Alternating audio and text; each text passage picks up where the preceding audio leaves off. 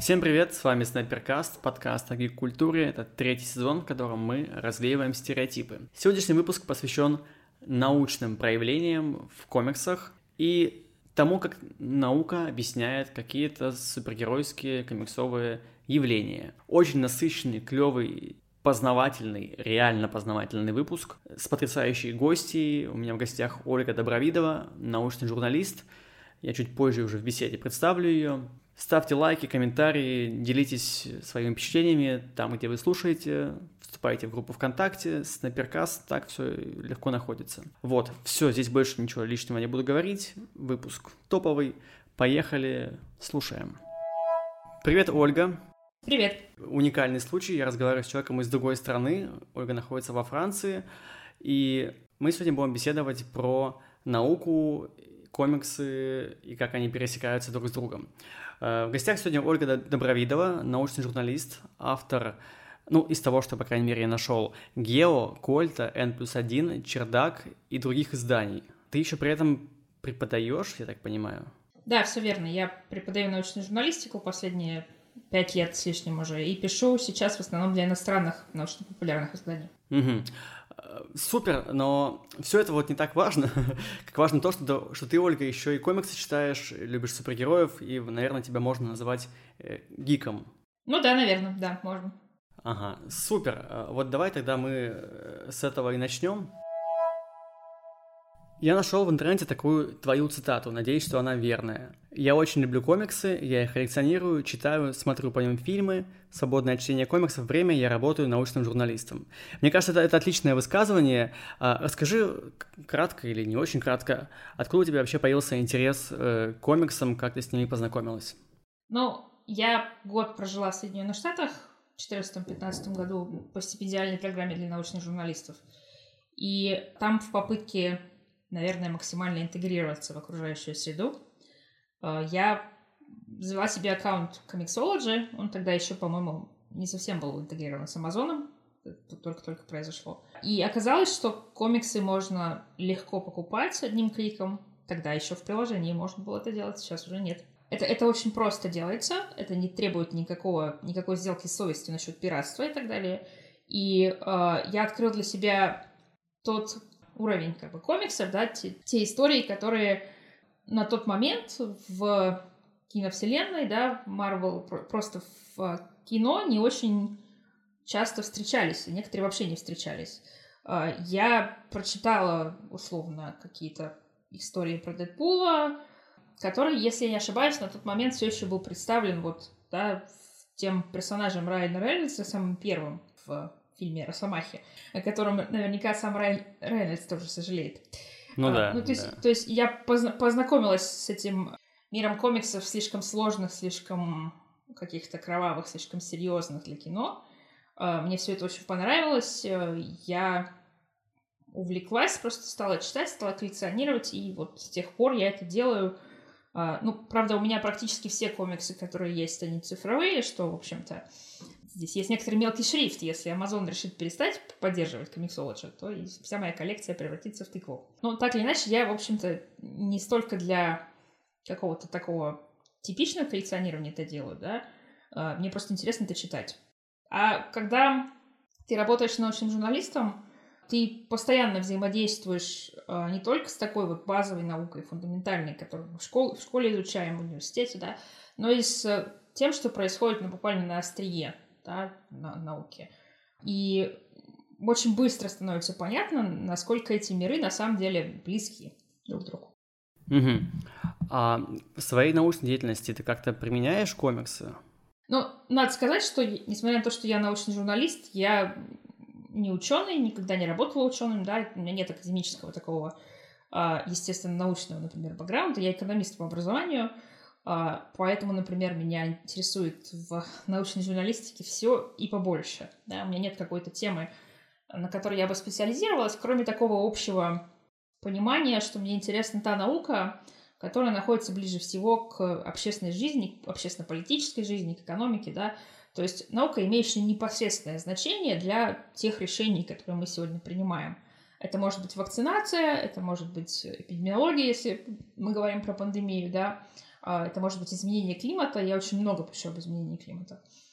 То есть вот такая, такой широкий круг интересов, в принципе, позволяет э, достаточно, ну, опять же, широко себя определять как научный журналиста. А моя основная часть моей карьеры в России пришлась на то время, когда у нас был такой бурный очень расцвет популяризации науки, да, всевозможного просветительского движения. А, и, естественно, э, эти люди быстро очень поняли, что комиксы — это отличный, отличный способ представлять науку популярно. Ну, не они, собственно, это открыли, да, есть даже исследования в сфере научной коммуникации в очень академических таких вещах, которые показывают и доказывают э, на экспериментальном материале, что комиксы — это хороший, а, хороший медиум, да, вот с помощью mm-hmm. комиксов можно лучше удержать внимание читателя, а, донести какие-то более сложные вещи. А, ну, то есть это, этот медиум располагает к научной коммуникации, к научной популяризации науки. И постепенно я стала участвовать во всевозможных мероприятиях, которые на эту тему в России есть. Был такой, да есть, наверное, суд над супергероями, который делают э, информационный центр атомной энергии.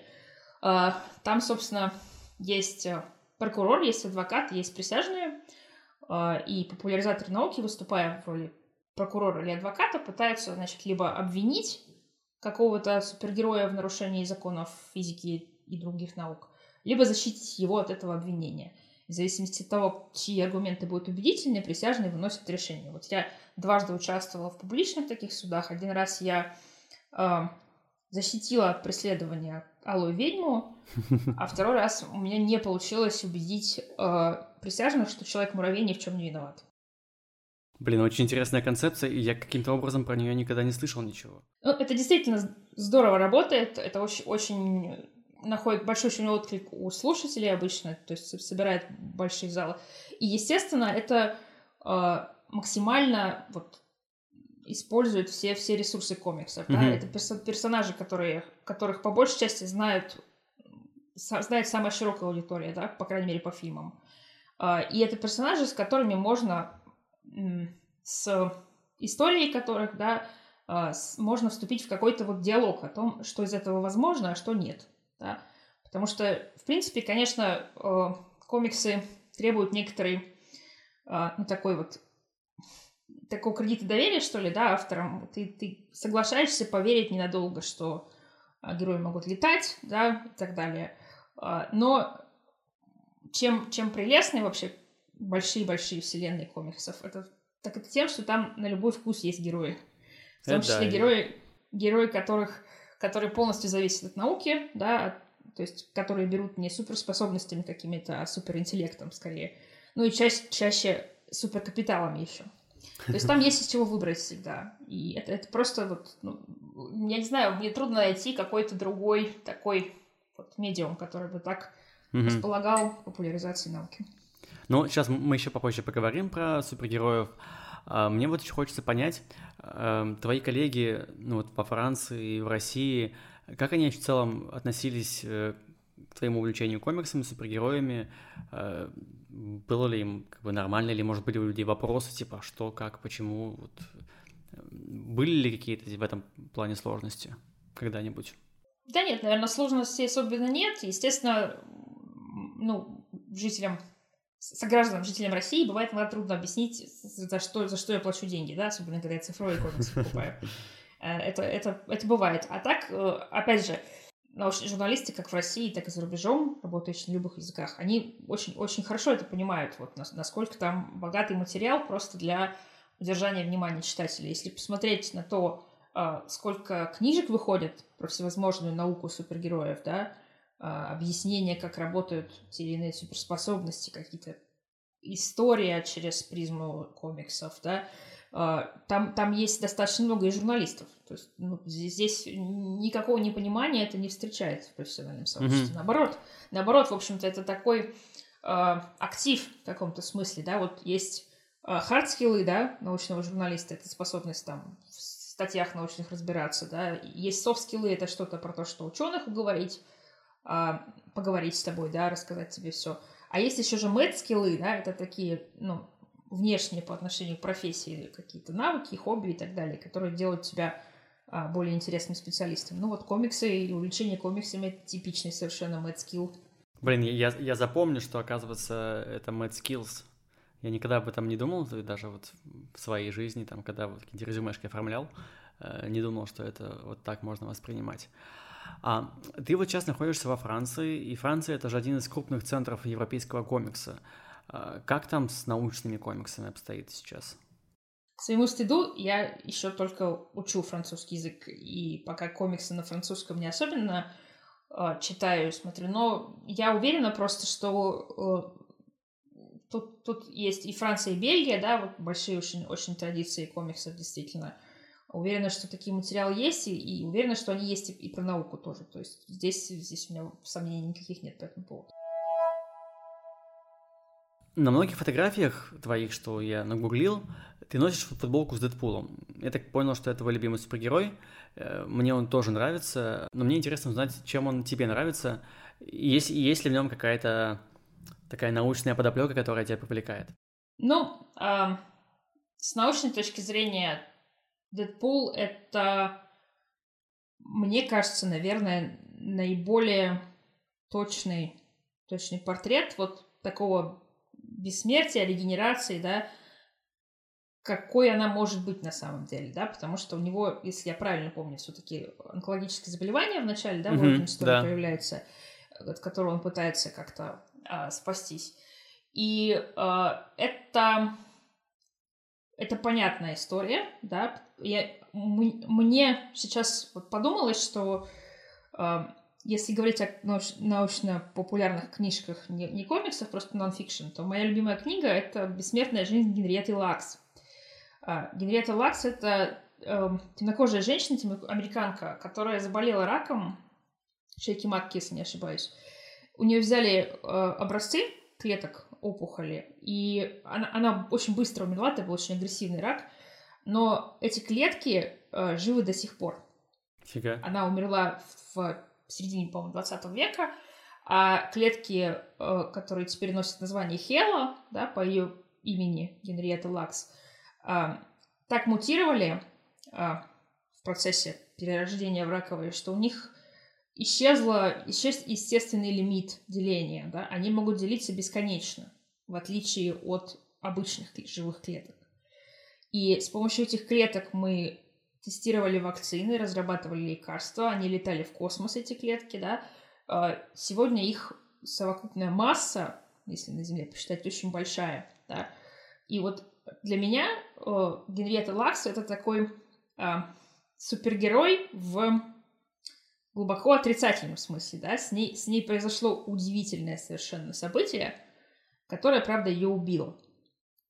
Но через этот рак, через это перерождение, она вот внесла, ну, прямо скажем, против своей воли, внесла такой огромный вклад в науку. Вот эта история максимально близка к бессмертию, а, соответственно, Дэдпул во вселенной комиксов, он максимально близок к этой истории, мне кажется. То есть в каком-то смысле он вот, вот этим меня привлекает, что это такая э, его, в общем, трагическая судьба, да, если, если так посмотреть на uh-huh. в, в целом, э, вот показывает, что на самом деле такое бессмертие, да, функциональное. Вот. Ну и, конечно, он э, за счет того, что он ломает четвертую стену постоянно, да, э, за счет того, что он вот такой э, весь, э, ну, конформист, что ли, э, надо сказать, что первые комиксы только про Дэдпула, которые я прочитала, это были, как они называются, Дэдпул убивает вселенную Марвел, да, по-моему? Да, да, там вот. серия, три, три тома, да, кажется. Да-да-да. И в этих комиксах он понимает, что происходит, да, что они все герои комиксов, запертые в этой вот, значит, сансаре, да, постоянных перерождений там и так далее. А, и единственный способ освободиться — это вот все уничтожить, да. Но это же, это же прекрасно просто. Это, это, это очень интересная идея, как мне кажется. Я пока все еще нахожусь под впечатлением от твоего рассказа про Генриету Ларс. И, то есть, блин, ну, у меня, конечно, вопрос может быть глупый, но может ли быть такое, что раковые клетки — это своеобразная, ну, мутация или стремление организма как раз вот к какому-то бессмертию, просто которое работает не так, как должно работать, и есть ли шанс, что это может быть когда-то, возможно, будет каким-то полноценным уже таким регенерирующим процессом, или это все еще такая утопия, фантазия, э, что ты думаешь на этот счет, есть ли у тебя какой-то ответ? Честно говоря, я как, как профессиональный дилетант, да, как я не, не биолог, не медик в этой сфере, я вот наблюдаю за этим, мне кажется, что рак, вообще раковые клетки, это как раз то, как бессмертие должно работать. То есть вот, вот так оно и работает. Да? А наши, наши такие идеалистические представления о бессмертии, они вот не очень верны. Но вообще вот мутация, да, да, собственно, перерождение клетки в раковую — это сочетание определенное некоторых мутаций, которые вот этот блокируют механизм а, а, апоптоза, когда клетка сама умирает, да, вот при делении они постоянно накапливают какие-то дефекты, да, проблемы вот при копировании ДНК, а, и некоторые эти дефекты опасны для клетки потенциально, для всего организма, поэтому у нее есть механизмы, которые, ну, как бы заставляют ее самоубийство в каком смысле совершить, да, остановиться, да, и э, умереть, э, пока она не стала передавать эти опасные мутации дальше. Но некоторые из этих опасных мутаций могут повредить как раз вот эти защитные механизмы, да, и тогда при сочетании определенных других факторов клетка становится раковой. Угу. Ну, то есть это да, это мутация. В этом смысле вот все, все, что происходило с мутантами в, в знакомой мне вселенной Марвел, да, это, это в каком-то смысле такое вот, ну, переживание тоже этого человеческого страха, да перед мутацией э, и теми последствиями, которые она может принести. Блин, это, конечно, совершенно новый взгляд на и Дэдпула, и на мутантов в целом. И причем вроде бы настолько, как будто бы на поверхности вся эта история, ну, как-то вот я за свою комикс-карьеру, там уже, там, не знаю, сколько, 8 лет, что-то таких вот параллелей не встречал никогда. Это прям очень здорово, что ты об этом рассказала сейчас. Ну, меня, меня отдельно, отдельно, отдельно с такой интересует вообще тема, тема мутации, да, и эволюции в комиксах. Там же много таких э, э, ну, и героев, и команд, да, вот есть, есть просто мутанты, которые э, изначально назывались детьми атома, да, но сейчас практически уже, мне кажется, эта связь какая-то потерялась, да, с, вот, с эпохой атомного оружия, да, и э, ну, тогда это, безусловно, было осмыслением какой-то вот этой угрозы, да, глобальной. Э, ну, если, если так отступить ненадолго от мутантов, вообще же э, даже вот Питер Паркер, да, его укусил изначально радиоактивный паук, а, по-моему, если не ошибаюсь, в фильмах, в экранизациях, по крайней мере, в первых, это был уже генетически модифицированный паук. Это, это просто идеальный эталонный пример того, как комиксы перерабатывают вот страхи человеческие, да, и страхи и надежды, связанные с наукой. Можно еще раз, э, то есть в, э, в комиксах это был паук какой? Радиоактивный. Его, Радиоактив... ага, да, да, в комиксах облучили радиацией, да, вот подвергли, и он, и он, и вот перед, там, вроде как перед смертью, по-моему, в оригинальном комиксе этот паук успел укусить Питера Паркера. А вот, по-моему, мне кажется, у Сэма Рэйми уже вот в... Да, да. Там уже генетически модифицированный паук. Слушай, блин, да, да. Какая тонкая деталь. Ну, эта деталь, она связана с тем, что сейчас нас во время экранизации Человека-паука уже, получается, в этом, наверное, столетии, да, ну или на рубеже, по крайней мере, угу. нас уже не так волнует радиация и опасность, связанная с радиоактивностью. Зато у нас есть генетическое редактирование. И, и вот ты, это, это нас уже волнует. Да? ГМО, вот это все. Это просто, просто другие страхи. Блин, и они все... Я не уверена, что кто-то кто в Марвел как бы специально сидит и думает, а вот, а вот чтобы, да? Угу. А, а какая должна быть сейчас угроза? Но это же просто, ну, если хотите, в воздухе носится, да, и художники, и авторы комиксов, конечно, это воспринимают. Безусловно. Блин, великолепно. Это такие факты очень клевые. Спасибо большое, э, что ими поделилась. Я нашел в интернете анонс твоей лекции «Комиксы по науке». И вопрос, который заинтересовал меня больше всего, ну, из того, что, по крайней мере, было в анонсе перечислено, это как пересекается наша повседневная реальность с реальностью комиксов. Ну, ты, в общем-то, отчасти рассказала уже, да, как о пересечениях. Но тут вот слово повседневное. А, вот что ты можешь здесь вот тоже нового рассказать? честно говоря, я уже затрудняюсь вспомнить, что именно я имел в виду под повседневной реальностью, но а, вообще там эта лекция была про то, вот как а, можно как раз осмыслить то, что происходит с героями комиксов, да, где, где заканчивается невозможное и начинается просто очень-очень маловероятное, да. Ну вот, э, там точно была история про невидимую женщину, да, Сьюзен, Сьюзен да, Сторм, да. которая... Э, и это пример того, как вот, да, комиксы, да, магия, да, летающие люди, но все таки там есть тоже авторы, которые понимают, да, например, что если невидимый человек будет полностью, абсолютно невидимым, то он будет еще и слепым параллельно. Потому что то, как мы видим, да, это вот для этого нужно, чтобы сетчатка не была невидимой, да, не была прозрачной полностью для света. Мгм. И поэтому Сьюзен Сторм с самого начала, насколько я понимаю, в комиксах, вот эту свою способность как-то там, она ис- искривляет свет, по-моему, да, вот та- таким образом у нее невидимость устроена. Там с самого начала написано, что она немножечко света пропускает в свои глаза, да, и вот не, не весь его искривляет, что ли, чтобы видеть, потому что иначе она будет слепой. А, ну, правда, там есть мелкий шрифт, связанный с тем, что если Сьюзен Сторм а, искривляет вот свет как-то так, как мы можем себе представить, как это может происходить, то она как бы это черная дыра, фактически. Ну, то есть, да, с одной стороны, мелкие детали вроде а, сетчатки и зрения, да, но фундаментально это все равно, все равно супергерой. А чисто теоретически человек может быть невидимым?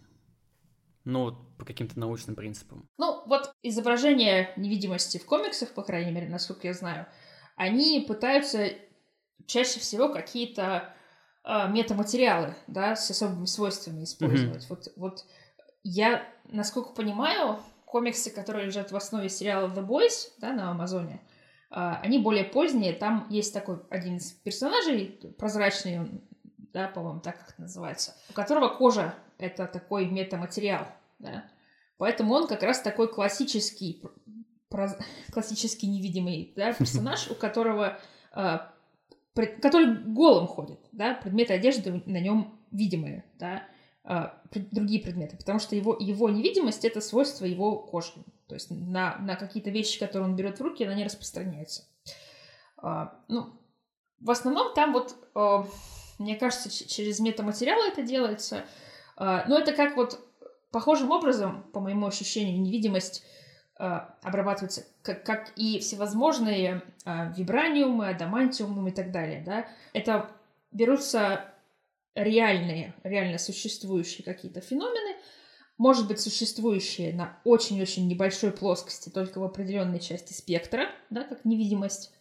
И просто дальше говорится, а вот наука достигла такого уровня, да, что теперь это работает и на человеке тоже. Да, или вот этот, эм, например, сплав, да, этот ком- композитный материал, скорее всего, да, он тоже это реально существующие свойства материалов, просто утрированные, доведенные до максимума, да. И в этом как раз вот, вот та, э, та прелесть комиксов, как э, медиума для популяризации науки, э, что ты можешь взять адамантиум условный, да, адамантий, вибраниум там, э, и сказать, да, вот такого прям материала сейчас у нас нет, но какие это свойства? А, Такая-то жесткость, да, вот описать физические параметры, какие-то имеющиеся у нас сплавов, соединений и так далее, А, и рассказать вот как, как это, что у нас есть, да. А, Это дает возможность поговорить, например, хорошо, если у нас сейчас нет а, химического элемента, да, похожего на вибраниум, может быть, вибраниум это где-то дальше в таблице Менделеева, да? А, Ну, это замеч- замечательный повод поговорить о сверхтяжелых элементах, да, которые существуют. Крошечные-крошечные доли секунды имеются в каких-то очень-очень небольших количествах, а, но есть версия, что там где-то дальше есть так называемый остров стабильности, да, где а, эти а, свойства сверхтяжелых элементов, в общем-то, несовместимые с изготовлением из них скелета, да, или щита, а, они вот меняются. И там, и там может быть такие элементы. Ну, вот, то есть те, те хорошие книжки о науке в комиксах, которые мне встречались, они обычно вот так устроены, да, то есть профессионалы физики, химики, биологи объясняют, что вот э, эти свойства, да, там утрируются, там доводятся до максимума, например. И это прекрасный способ узнать вот о той же жесткости, например, да, об этих, об этих сложных параметрах. Представляете, если бы сопромат, вот тот легендарный, да, к счастью, я никогда с ним не пересекалась, но даже я наслышана о том, как студенты относятся к сопромату в университетах. Представьте, если бы вам его объясняли, вот не просто так, а, например, на вибраниуме. Это же, мне кажется, гораздо интереснее. Да, такой подход гораздо более легко усваивается.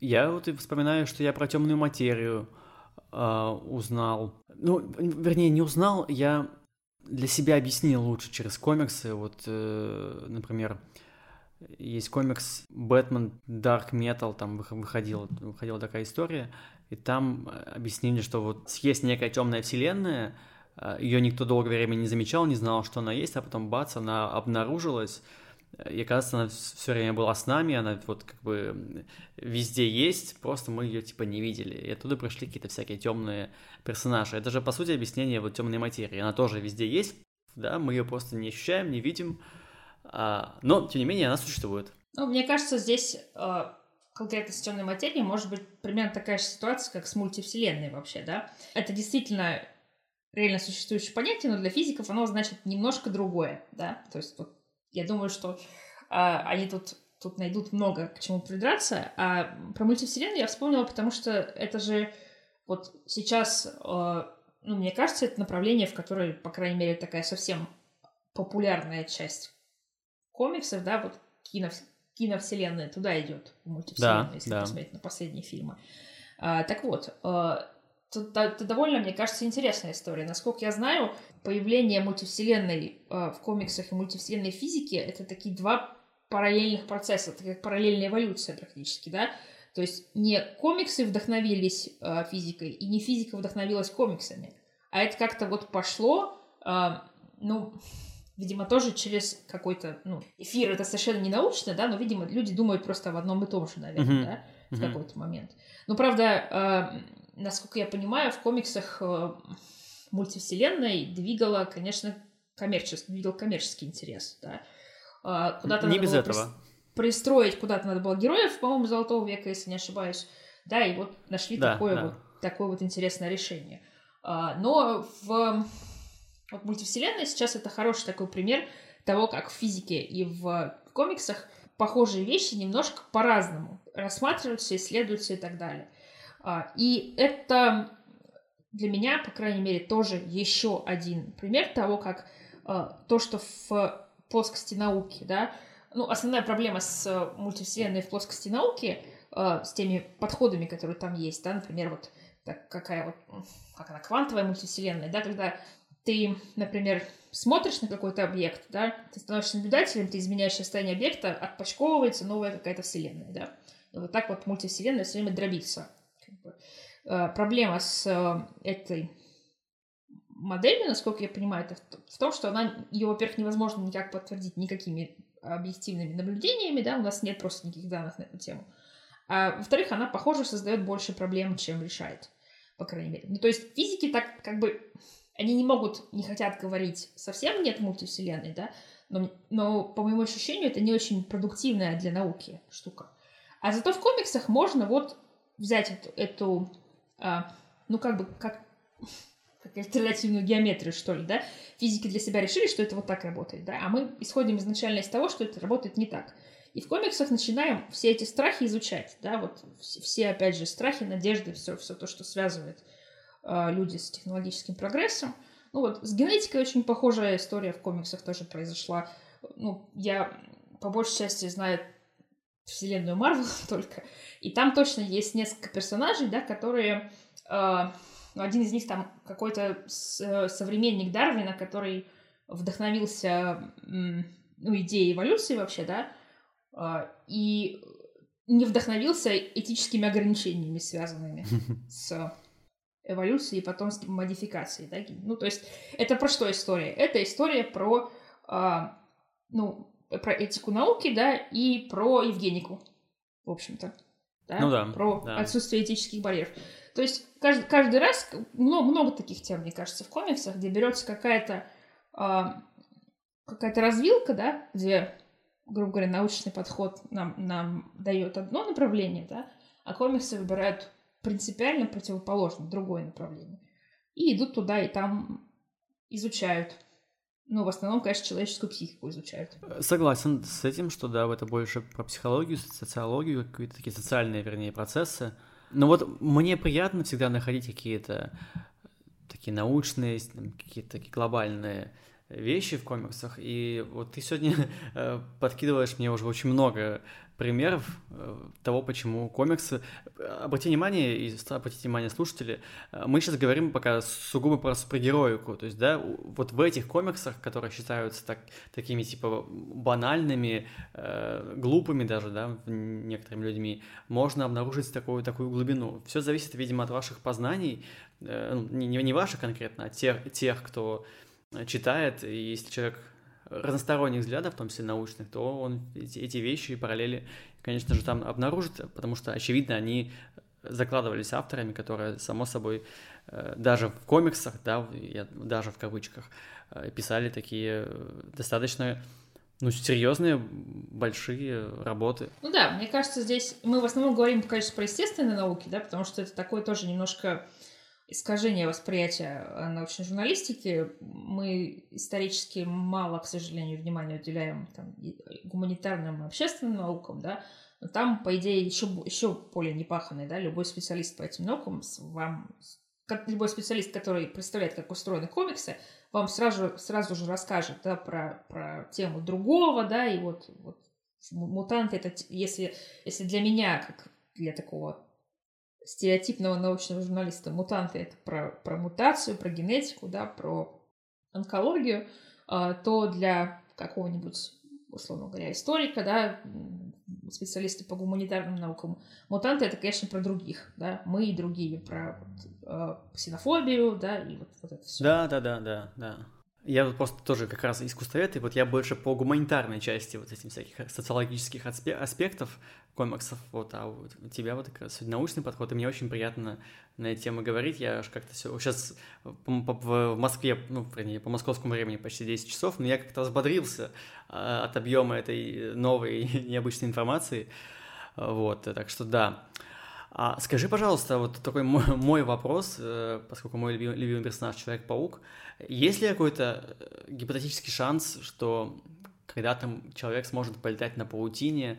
Ну уж про паучье чутье, наверное, спрашивать не буду, это, наверное, совсем фантазия, но хотя бы полет на паутине, на таком вот твердом э, материале, который цепляется, это может быть реальным, как ты считаешь? Опять же, с моей э, такой точки зрения не специалиста, это можно, этот вопрос можно на две части разделить. Во-первых, про паутину как материал вообще, в принципе, да, и это действительно очень перспективная история, то есть это очень прочная, прочный материал, а, который вот ученые постоянно пытаются то синтезировать полностью искусственно, да, то как-то вот пристроить в, в, каки, в как, каким-то применением. И с этой точки зрения, конечно, Человек-паук это тоже просто вот доведенное до некоторого предела, да, использование паутины. А другой аспект это то, откуда берется эта паутина, да. А, если посмотреть на разных Человеков-пауков, да, вот в той же киновселенной Марвел недавно встретились, я надеюсь, это не спойлер уже ни для кого, а, у них там, по-моему, по-моему, разное, да, вот разный механизм. А, Но у, у, Тоби, у Тоби он стреляет как бы, биологической паутиной, он сам вырабатывает ее, а остальные два картриджи, то есть это э, некий материал. Ну вот, с этой точки зрения как раз э, видно, что эволюция, по крайней мере, в кино Человека-паука, как героя, пошла по правильному пути, потому что чтобы э, Человек-паук мог вырабатывать паутину, она, это практически чистый белок, насколько я понимаю, э, ему пришлось бы очень много белка потреблять в пищу. Ну, mm-hmm. то есть очень много. Вот в одной из книжек как раз, э, я думаю, что мы можем слушателям подкаста посоветовать потом их как-то в, описании или в комментариях. Э, в одной из книжек есть э, небольшое эссе, не запомнилось оно, вот, где как раз авторы считают, сколько яиц на завтрак должен есть Питер Паркер, чтобы вот стрелять паутиной биологического происхождения. Ну, количество яиц сотнями исчисляется там, да. Это тоже, в общем-то, наверное, теоретически возможно, может быть, но, но куда менее а, кажется вероятным, чем вот паутина технического, да, технологического mm-hmm. происхождения. А, и вот, ну, с этой точки зрения, вот Человек-паук пошел, наверное, в правильном направлении. Ну, это, это более вероятно, да, чем а, естественная паутина. Но здесь надо сказать, что еще Стэн Ли придумал э, вот эту паутину э, искусственную. Кино сделали такой крюк, то есть они начали вот с такой как бы фантазии биологической, потом вернулись к истокам, которые совпали так, что это актуально и еще технологично более объяснимо. Ну да, может быть, кстати, тоже интересно посмотреть, потому что вот это же тоже у, у Тоби Магуайра, получается, был опять э, генетически модифицированный паук. Может быть, это было какое-то увлечение, я не знаю, вот. А вообще биомиметика, да, и мимикрия под живое, это же, это же тоже, ну, сейчас, может быть, менее модное направление, но в целом, в целом довольно модное, если так долгосрочном периоде смотреть. Может быть, это был период увлечения вот угу. а, такой биоми- биомиметикой. Ну, в целом же, если посмотреть э, галерею злодеев Человека-паука, паука, там сплошные скрещивания, так или иначе. Э, осьминог, ящер, носорог, стервятник, э, скорпион, хамелеон. То есть там целый зоопарк можно собрать. И, то есть не все они, конечно, были как-то изменены Э, вот с помощью типа скрещения какого-то, но тем не менее. Возможно, действительно было вот 60-е, 70-е года что-то такое витало в науке, что вот взяли как идею. Ну, я, наверное, предположу, что это вообще даже, может быть, более старая какая-то идея, да, вот скрещивание, гибридизация э, человека и каких-то других видов биологических. здесь интересно, что вот а, я сказала, что комиксы это хороший, хороший медиум, хороший способ говорить о науке, да, и о том, как э, наука взаимодействует с человеческим сознанием, человеческой психикой, да, и вот некоторым таким коллективным представлением о том, что такое наука. А, но до комиксов, до, до появления комиксов как, как жанра, да, были э, другие какие-то жанры, там э, были вообще, вообще мифы и легенды, даже можно туда уйти. У меня ну, есть да, да. хороший товарищ, который написал книжку про, э, она называется буквально «Наука магического», да, и он там берет, э, в общем-то, мифы и легенды, да, связанные с, там, с дельфийским оракулом, э, с воронами, которые следуют за Одином, да, и, и пытается понять, э, вот когда люди это придумывали, да, что их могло навести на эту мысль в реально существующем мире, да? Ну вот, насколько я помню, с Дельфийским оракулом там э, потенциально это история про галлюциногенные газы, которые скапливаются в пещерах, может mm-hmm. быть, да? Там все, это все очень, как бы, там много таких э, консервативных, страховочных элементов со стороны ученых, да, они не любят прямо говорить, ну вот, да, конечно, там, Дельфийский оракул — это про галлюцинации. А Один и Ворон — это про симбиотические как бы, отношения Ворона и Волка. Mm. Там очень, очень много страховочных таких а, может быть, да, связано очень много оговорок, а, но сам факт, что это, это, конечно, безумно интересно обсуждать, да, это безумно интересно рассказывать, как байчики друг другу, как слушателям подкаста рассказывать интересно, потому что это все способ а, мне кажется, еще немножко снять некоторый страх перед наукой, который у многих выпускников всеобщего образования возникает. Да? Кажется, что это что-то недоступное, что-то сложное, а, и это действительно бывает сложно, безусловно. А, нет речи о том, что все, все элементарно, да? но об этом можно говорить, не пугаясь. Да? Ну и, конечно, поскольку ну, для меня, по крайней мере, комиксы это вот как-то мне кажется, что комиксы — это хорошая точка входа э, в литературу, например, ну, если говорить о Соединенных Штатах, да, где, где я вот погружалась в контекст местный, там очень много детей и подростков начинают читать с комиксов, да, э, ну, нет лучше момента показать, что наука, она может быть захватывающей, да, вот как- как-то это показывается через условного Тони Старка, да, который там гениальный миллиардер, да, и вот это все. А, а условно это показывается вот через то, что Сьюзен Сторм знает, да, что ей нельзя делать прозрачной для света свою сетчатку и так далее. Это, это такой способ ненавязчиво легко поговорить о науке, и это, ну, я уверена, что в этом тоже часть секрета успеха комиксов. Я согласен абсолютно. Ну, да, да, здесь у меня нет никаких, никаких новых дополнений. Ты сказала, что ученые очень консервативно относятся, ставят какие-то всегда скобочки, что вот может быть было так, может быть не так. Мне вот интересно, есть ли какие-то вещи, которые сегодня науке кажутся э, ненаучными, то есть, да, которые потенциально окажутся в будущем свете каких-то исследований э, реальными. Может ли такое быть? Или в целом наука сейчас достигла такого э, уровня, что она может сказать о каких-то вещах, что вот это точно не работает, ноль шансов, что это будет э, меняться. Ну, вот всякие, какие, какие, какие популярные там сейчас есть веяния, там, не знаю, э, карты Таро, астрология, то есть, ну, всякие такие штуки какие-то, New Wave течения религиозные, там, что силой мысли можно что-то менять, то есть вот такие вещи. Мне кажется, в целом наука довольно, довольно неплохо понимает, что можно, а что, что нельзя, да, то есть mm-hmm. вот эта граница возможного до, достаточно понятна. Другое дело, что а, вот и если мы говорим все-таки об этом в контексте комиксов, да, часто, часто там а, речь о как раз о маловероятном, да, не о принципиально невозможном, а о невозможном, то есть по какой-то ну, причине несовершенства технологий, например, да. А, ну, то, что происходит с тем же генетическим редактированием, да, которое а, сначала шло по пути вот этой традиционной такой а, генетической модификации, где если вы наберете в поиске по картинкам ГМО, да, там будут в основном фотографии помидоров, в которые кто-то укол делает, да, нет, да, ничего, да. нет ничего дальше просто, от, от, даже от обычной традиционной генетической модификации, чем уколы в помидоры. А, но там тогда надо было брать генетический материал от другого организма, пытаться его встроить, да, а потом выяснилось, что вот у бактерий и у архей есть э, естественная система защиты от вирусов, которая позволяет им э, редактировать ДНК и э, РНК, да, вот точечно, достаточно точечно. Они, правда, ее используют, конечно, не для того, чтобы генетически редактированных вирусов создавать, а чтобы защищаться от них, да, потому что mm-hmm. они разрезают эту ДНК, опознают нужные участки и разрезают ее, и, соответственно, ну, защищаются таким образом от вируса.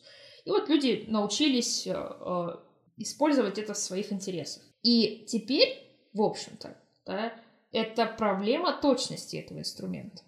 То есть ограничения сейчас не принципиально не можно или нельзя технически редактировать, да, а насколько точно можно редактировать, с каким количеством случайных ошибок, да, а, с каким а, ну, покрытием, что ли, да, потому что если вы не внутри одной клетки что-то делаете, а, например, условно хотите генетически отредактированного человека сделать, да, то это происходит на той стадии, где в эмбрионе, насколько я понимаю, уже несколько клеток, и это мы пока не можем гарантировать, что во всех клетках одинаково изменится все, да? Uh-huh. А, это, то есть это проблема уже каких-то параметров технологии, параметров инструмента, а не самого инструмента. И мне кажется, что ну, такие, такие истории э, много где происходят, да, я уверена, что в науке о материалах, которые я ну, не так много знаю, просто потому что не так много пишу, Uh, тоже, тоже такие вещи какие-то происходят, да. Приходит на ум uh, квест по поиску высокотемпературной сверхпроводимости, да, потому что сейчас uh, было бы неплохо такую, такое получить, сверхпроводимость при каких-то условиях, которые не связаны с очень-очень низкими температурами, да. То есть в идеале, конечно, при комнатной температуре, но до этого очень далеко пока еще. А, и тоже это вопрос, в общем-то, опять же, наверное, мне кажется, не принципиальной невозможности, а вот каких-то, какого-то сочетания условий, да. Пока мы там что-то про очень высокое давление придумали, кажется, но, может быть, может быть, что-то пойдет э, каким-то таким путем. Э, ну, я закончу здесь эту тираду просто примером, который не связан э, с комиксами, с физикой и так далее. Это просто моя, моя любимая история, на самом деле, о том, что бывает с наукой и общепринятыми представлениями. Вот когда я училась в школе, я делала научный проект в свободное время про лишайники. Я делала определитель лишайников юга Красноярского края. А, и мы, когда изучали лишайники, пытались понять, что это такое, ну, как-то нам там говорили, что э, это, значит, некоторый симбиоз гриба и водоросли, да, лишайник. Это два организма.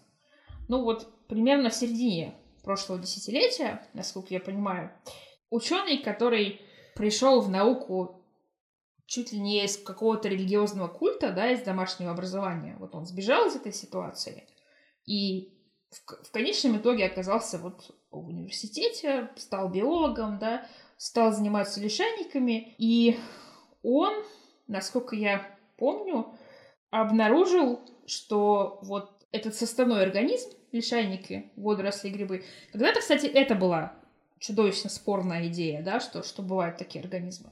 Угу. А он вот понял, что, что может быть еще третий участник этого процесса, да, другой, другой тип гриба, ну, то есть вот бывают лишайники, которые на самом деле из трех элементов состоят.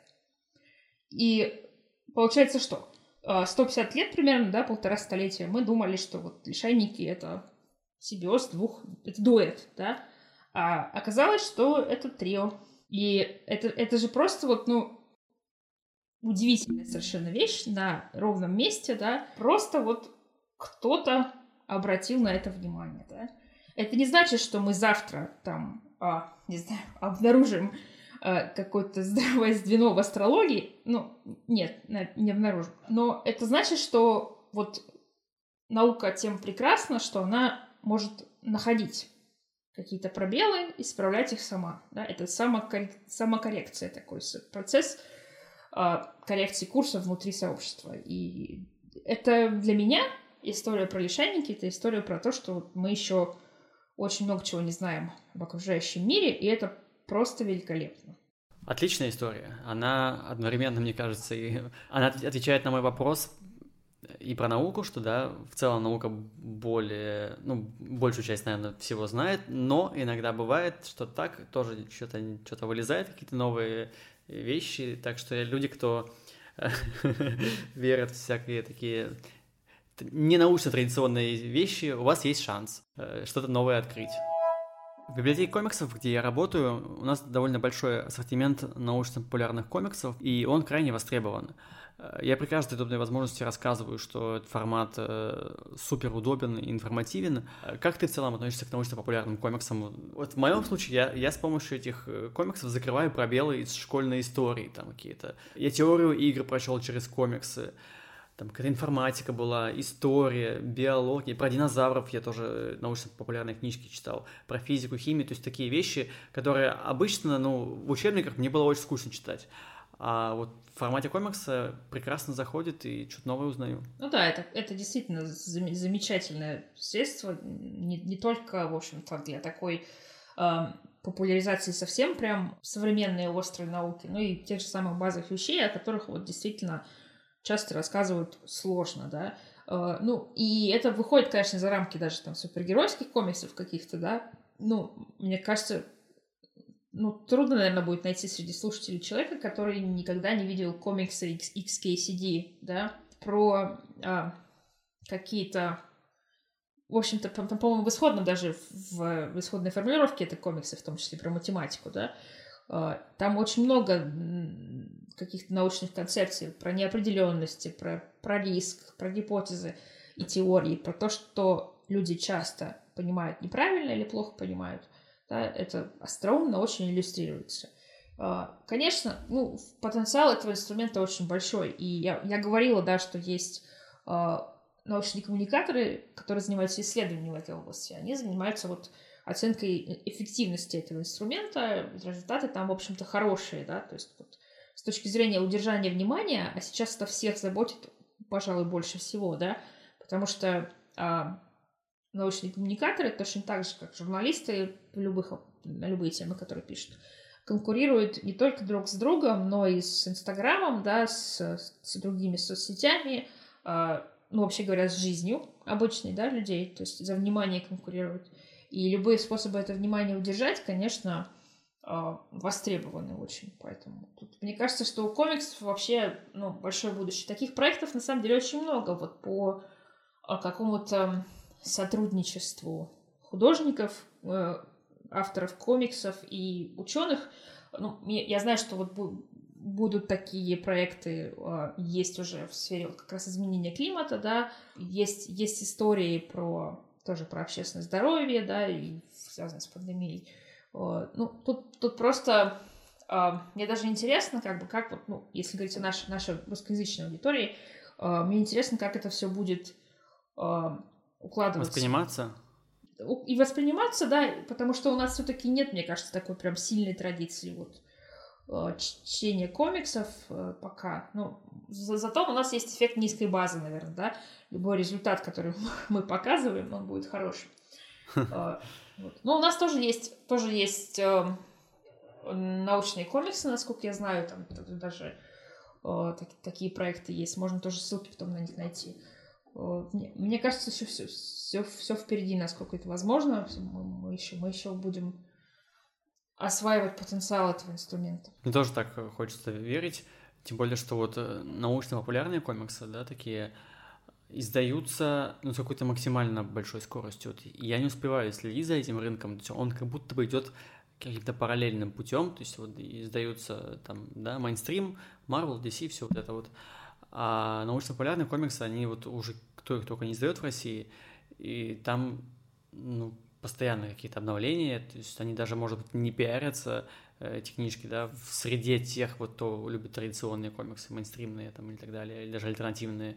Они живут какой-то своей жизнью, продаются в магазинах книжных без какого-то особого пиара. Вот поэтому конкретно с этим, с этим направлением в последние годы, мне кажется, все очень хорошо. И хочется верить, да, что его будут все больше и больше изучать, исследовать, поскольку это, правда, удобный Э, формат для потребления. А есть какие-то комиксы научные там или, или не знаю, такие, которые придерживаются как-то максимально научных основ, которые ты могла бы порекомендовать? Ну, если честно, у меня в этом смысле больше, больше рекомендаций про, э, по комиксам о науке, да, вот как как uh-huh. отрасли, как, как о виде деятельности, да. Но мне кажется, он уже даже на русском языке издавался. Есть такой Том Голд, да, комиксист, который да. Э, много на эту тему э, рассуждает, да, и, и рисует, соответственно.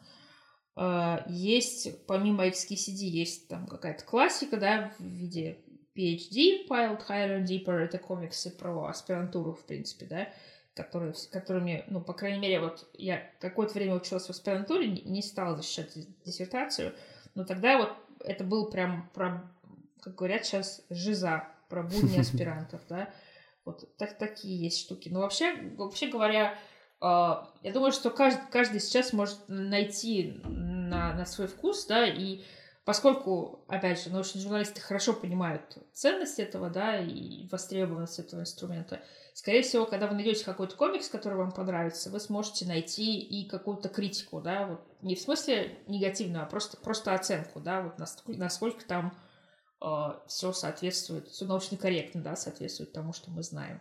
То есть здесь, э, мне кажется, что, по крайней мере, для российского рынка тот факт, что у нас, у нас нет какой-то традиции такой э, чтения комиксов, может и на руку сыграть нам, на самом деле, потому что, э, ну, по мне, так одна из причин того, что вот с научной, с естественно-научной стороны все так бурно обсуждается, бурно популяризируется и так далее, а вот с гуманитарной, ну, может быть, я просто этого не вижу, да, но, но по крайней мере, это не так заметно. Она в том, что комиксы — это такой вот как бы низкий штиль, да, вот изначально. Это что-то такое развлекательное, детское, да, вот э, несерьезное, в общем-то, да. И, наверное, в гуманитарных науках это, может быть, может быть мешает, да, ну, ну то есть, наверное, когда вы а, про жизненную философию Дэдпула, да, там, про солипсизм какой-нибудь его начинаете разговаривать, ну, это может быть странно, да, выглядит. А в естественных науках нет такого барьера, ну, потому что просто вот там, там другой совершенно подход, и э, поэтому, поэтому через, через эту лазейку можно, можно проникнуть. Мне кажется, вот на российском рынке может то же самое например, произойти за счет того, что у вас нет вот этой стигматизации, может быть, комикса как чего-то несерьезного, э, все, все может получиться, да, в, в том числе с этим бурным, бурным ростом и научно-популярных комиксов тоже. Ну, тут, тут мне, мне кажется, что мы еще увидим какой-то такой рост большой в этой сфере, потому что, э, ну, я журналист, я работаю с текстами, в основном большую часть своей карьеры я работаю только с текстами, э, и я вижу, как медиа постепенно приходит к осознанию того, что это сложно а, в современной вот этой конкуренции за внимание, сложно только одним текстом справиться, да, а, с этой задачей, одним текстом удержать внимание. Ну, а комикс это как бы лучшее из обоих, из обоих миров, да, из текстов и из, из, из, из графического. Я, я тоже придерживаюсь мнения, что комикс — это формат будущего, который реально удобен максимально для восприятия.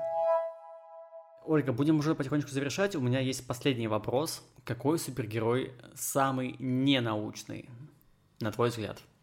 Ну, просто там максимально закон, законы физики, химии и всего вывернуты наизнанку. Хм. Не знаю, не знаю. Мне кажется, вот тут опасность любого такого определенного ответа э, в том, что э, говорят часто про то, что если люди считают что-то оригинальным, то в 9 случаях из 10 они просто не знают первоисточник, да.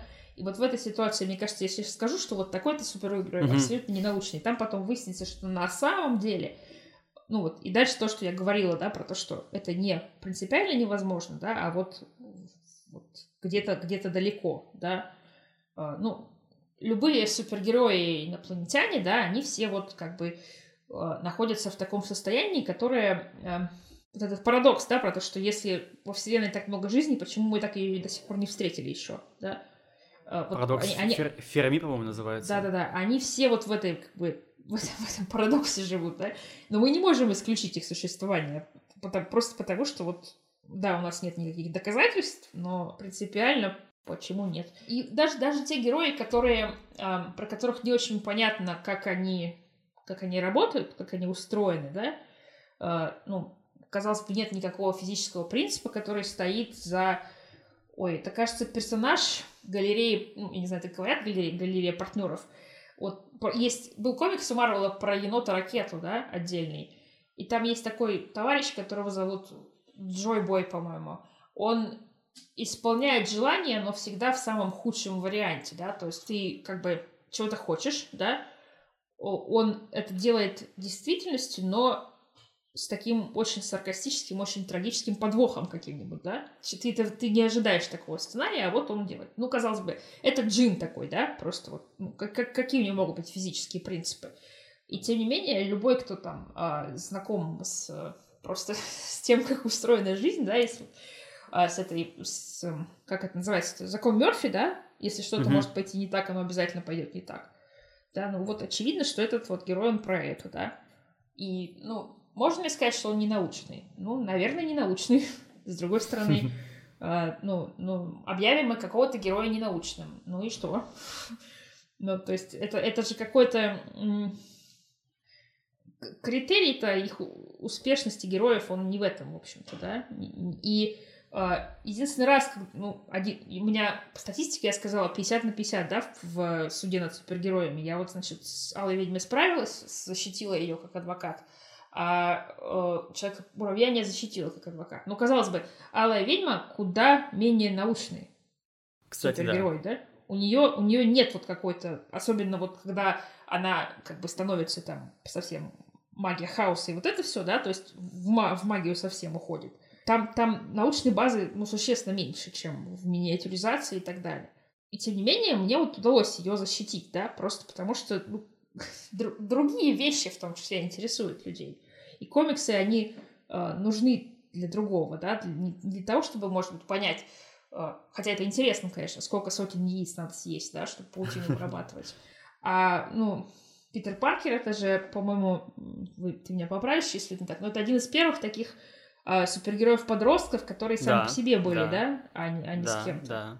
Ну, вот ну, совершенно оч- очевидно, что он, он создавался там не для того, чтобы технические свойства паутины проверить, да, или сколько надо белка потреблять, а для того, чтобы, ну, подростки могли с кем-то себя вот идентифицировать, да. Э, ну, то есть мне кажется, что вот такой Это может показаться уходом от ответа с моей стороны, в каком-то смысле, наверное, да, потому что я вот остерегаюсь прям какого-то такого сразу персонажа а, выбрать. Но даже у тех супергероев, которые на поверхности ничего общего не имеют с какими-то физическими, химическими, биологическими принципами, у них тоже есть какое-то назначение, да, и вот мне, это мне, в общем-то, интересно, пожалуй. Мне нравится твой вывод, он как бы и, и нашим, и вашим получается, но я тогда возьму на себя э, ответ на свой же вопрос и, так, так скажем, возьму удар на себя.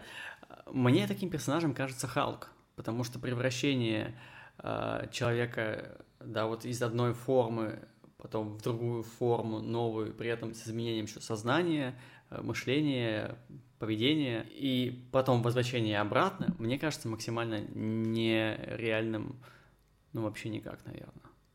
Ну, кстати, в той книжке, которую я упоминала, где считают количество яиц у Человека-паука, есть глава про Халка, так что мы, мы ее посоветуем. Это тоже, кстати, глава про, про онкологические заболевания и про мутацию. О, Блин, это уже надо посмотреть. Домашнее задание будет мне узнать, узнать про это, потому что вот этой темой я точно сильно заинтересовался.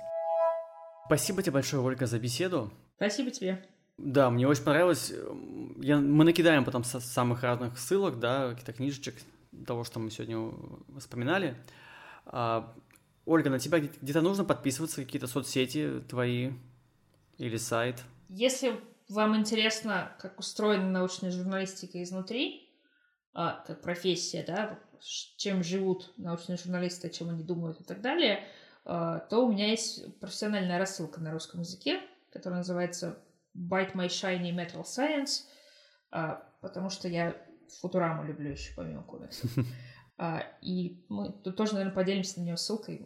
А, это да. сугубо профессиональная рассылка, да, то есть там не новости науки какие-то современные, а вот то, о чем думают, что хотят делать научные журналисты сегодня. И немножко про преподавание, потому что это, конечно, меня тоже очень интересует, как, как учить журналистов. Мне кажется, это отличный и уникальный материал, поэтому я думаю, я, я надеюсь, что найдутся желающие на такую рассылку. Да, ссылочку мы там это все оставим. А, спасибо всем, кто послушал. Подписывайтесь, ставьте лайк, где это надо сделать. На всех платформах все выходит. А, услышимся с вами вновь. Всем пока. Ольга, тоже тебе пока. Спасибо, пока.